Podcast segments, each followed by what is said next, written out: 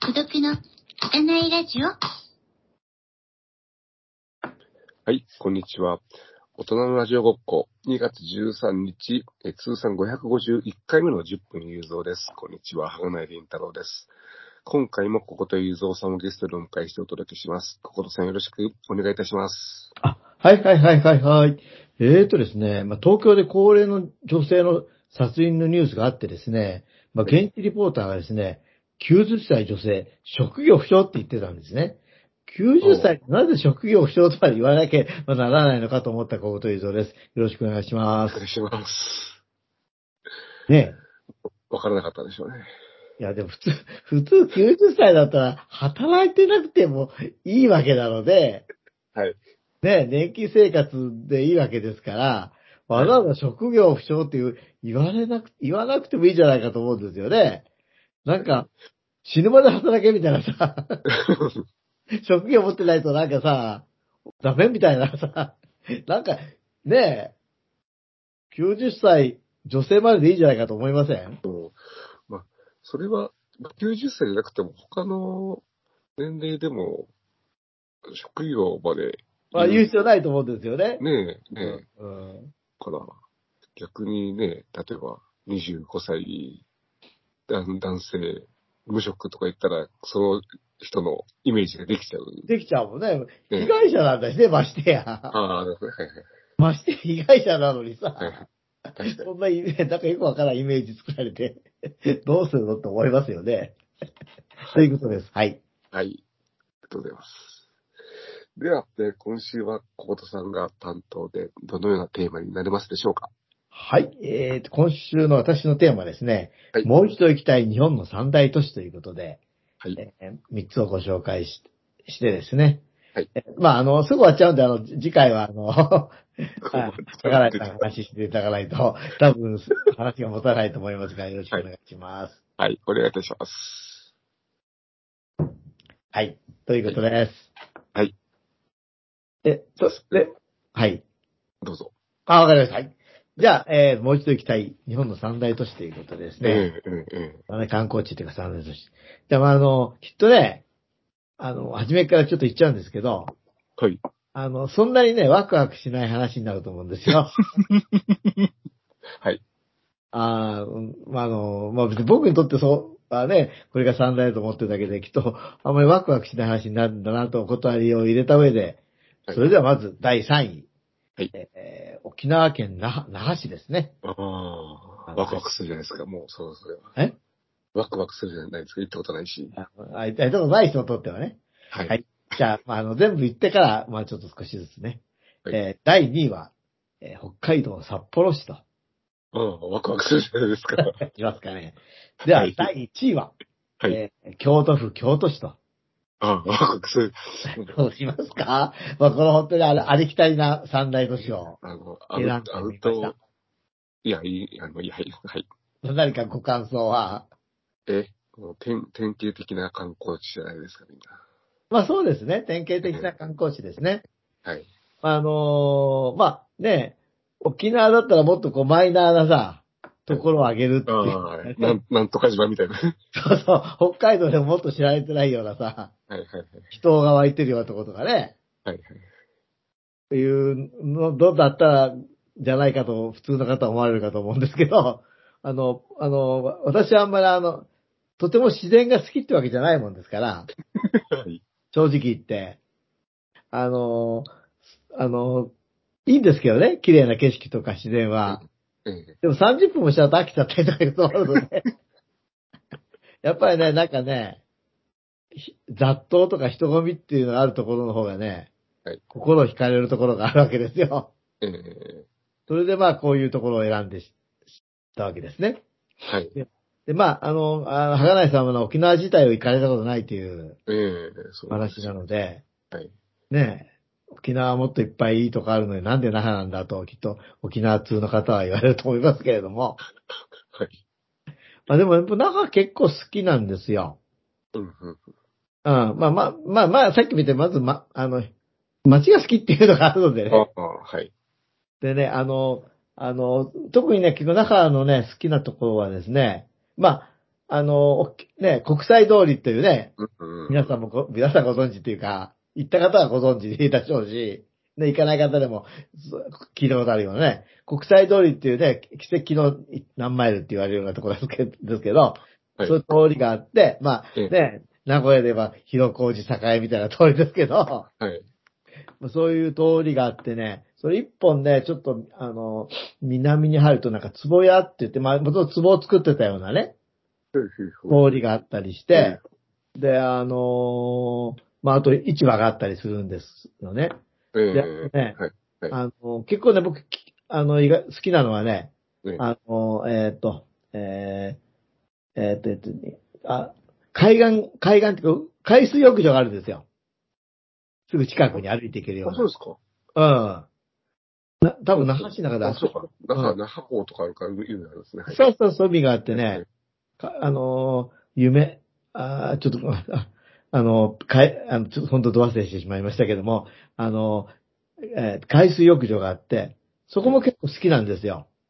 うんうん。うん、本当になんかね、都会の中に海水浴場があるみたいな感じなので、うん、で、だから僕、那覇がね、意外とね、好きなところですね。うん。ええで、まあ、あの、第2位の札幌。ね。札幌は行かれたことありますよね。あ、はい、はい。ありますね。まあ、札幌とやっぱセットでね、小樽とかね。うん、まあ、そ。のあたりがもう私の中の、まあ、どっちもやっぱり、まあ、都市なわけですね。うん。うん。で、で特に小樽の方がね、と好きなんですけど、まあ、本当にこう、ね、その、さ札幌と小樽の関係ってなんかこう、通勤券みたいなさ、うんうんうんうん。ね、公共交通機関でも通えちゃうよぐらいの、そう、そういうところですし、あの、えっ、と、えーいわゆる、あの、探偵はバーにいる探はい。偵シリーズとかですね、はい、はい。このあたりのね、舞台にもなっているっていうこともあって、はいはいあの結構ね、まあ何度か行ったことあるんですけど、うん。やっぱ札幌はね、なんか好きですね。えーということですね。で、えー、堂々の第一は先ほど言った京都なんですけど、うんうん。まあ京都僕ね、なね、子供の時から数えたらな、な、1000回まではいかないと思いますけど、やっぱり行ってると思うんですよ。はい子供の時から数えた。まあ大体大阪に住んでた時なんか仕事で毎週のように行ってたとかね。はい。そういうのもありますから、それを入れるとね、もしかしたら1000回近く行ったのかもしれませんけど、やっぱり京都もね、結構ね、なんかね、歩、歩、ああのー歩いて、いろんな、ね、プラプラしてこう、なんか、うんあの、み、あの、商店街歩いたり、あとちょっとね、住宅街分け入ったりとかですね、うん。結構それが楽しくて、あの、暑い夏も好きだし、寒い冬も結構好きなんですね。うん。うん。で、だから、なんかね、まあ、ね、すぐ行こうと思えば行けてしまうわけですけどね。ね、新幹線乗ったら40分ぐらいで行けちゃうし、うん。ね、青春18切符でもね、うん。2時間半ぐらい ?3 時間ぐらいかな？多分行けちゃうと思うんですよね。3時間かかんないかなうん。ねえ。で、あの、あの、若い頃なんかだと、まあちょっとよくね、学生時代なんかも京都でいろいろ、まあ、セミナーがあったりとかなんかで行ったりしした時なんかね、バスで行ったりとかね、あと、その、あの、ど鈍行乗り継いで行ったりとかね、やっぱそういう思い出がありますよね。あの、まあ、ね、こう山に囲まれ、ちょ、ちょっと行くとなんか本当になんかね、山山の中になっちゃうようなね、ところだし、雪が降った時なんかはやっぱ綺麗だなとかね、うん、そういう、あとまあ、あれですよね、そこら辺が、あの、本当にこう、好きな三大都市ということで、ええまあ、い行ったことないって方の方が少ないかもしれませんけども、まあ、ただあれですよね、京都なんかも、こう、九州とかさ、北海道とか東北の人から見ると本当に遠いとこですよね。まあ、それはそうですね。だよね。うん。あの、北海道とか沖縄って遠いとこってイメージですけど、ああの、全国のす、ね、住んでるところによってはね、あの、京都なんかもすごいと遠いところっていうイメージがあると思いますよね。で、あとやっぱり、よくなんか日本的って言われるけど、ある意味じゃ違いますよね、京都って。うん、つまりこれってあうんの、ね、もともとあれ平安京っていうかね、うん、はい。ね、こう西西安、中国を真似したようなものなんじゃないそういう意味で言うととてもエキゾチックな街ですよね、きっとね。できた頃なんか特にそうだと思うんですけど、うん。うん、今でもやっぱりこう、日本だけどこういう日本ってあんまり他にないじゃないですか。東京都と言われるところありますけど、はいねえ。そう思うとなんかちょっと、こう、いつ行っても面白いなと、こう、日本人だけど、こう、外国人目線で行けるようなね、なるほどね。はい。そういうところだなというふうにですね、思っていますということで、そろそろ時間かなと思いますので、はい。。とりあえず以上です。はい。まあ京都、なんか、でもなかなか、そうだ、京都行こうとは、自分思わない。あ、そうですか。僕いつもはそうだ、京都行こうと思いますよ。なんか、ちょっと前にですね、いつ行っても人が多いという。ああ、そうだね。まあ今はちょっとね、インバウンドがしやや下火なので、うんうんうんあ戻ってきたって感じはしますけど、ちょっと、ね、日本、だって日本人も行くし、外国人も行くっていうところですからね。そううん。ねちうんいいつもいっぱいって感じはあるじゃないですか？何年か前に、あの、はい山下、山下まで地下鉄が、あの、伸びたのには感動しましたけども。ああ、そうですね。山下の地下鉄がね。うん沖縄死ぬまでに一度いい行けるかな、沖縄。うんまあ、行こうと思えばね、その気になれば、まあ、いけると思いますけどね。えーあの、えっ、と、えっ、と、えっ、と、あれですよね。あの、コミケ、コミケ3日目の方のが、の、はい。えー香港みたいなもので、香港には行きたいけど一緒に行けるかどうか、行ったのかな？孫家3日目さんは。はい。はい。はい。ということです。沖縄よりは北海道の方行きたいですね。あ、そう。あなるほど、なるほど。ね。あ何度も行ってあ。も一度行ってみてください。お願いします。はい、ありがとうございます。